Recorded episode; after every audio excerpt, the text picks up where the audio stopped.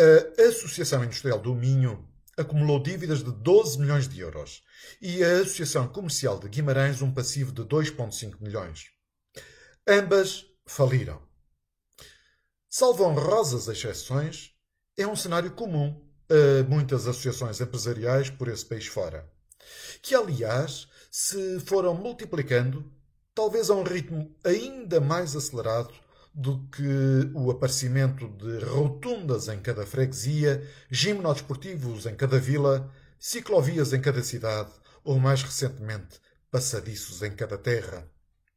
O associativismo em Portugal há muito que deixou de ser um movimento de congregação de empresários na defesa dos seus setores de atividade face ao Estado, ao fisco e pela defesa da liberdade económica, para ser antes uma conglomeração de vaidades e interesses de alguns para sorver e caçar até ao último tostão os subsídios e favores do governo e da União Europeia. Restam poucos empreendedores no nosso país. E a fusão que se faz por estes dias de várias destas organizações minhotas, infelizmente, não me parece uma notícia reveladora de alteração de práticas e vícios, mas sim uma tentativa in extremis de reduzir custos para assegurar um mínimo de estrutura que se mantenha de pé.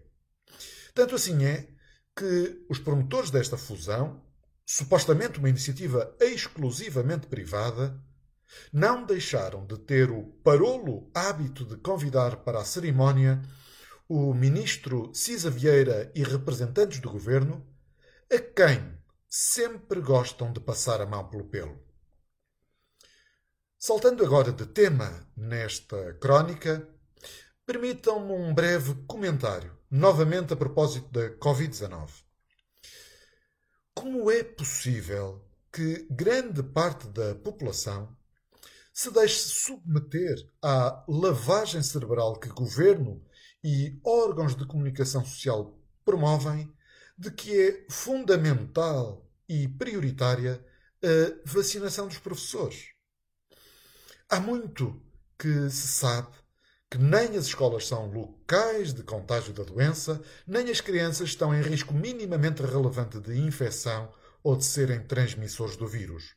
Mas, pior do que tudo, como é admissível que professores de 20, 30, 40 ou mesmo 50 anos de idade sejam vacinados antes de todos os idosos o estarem.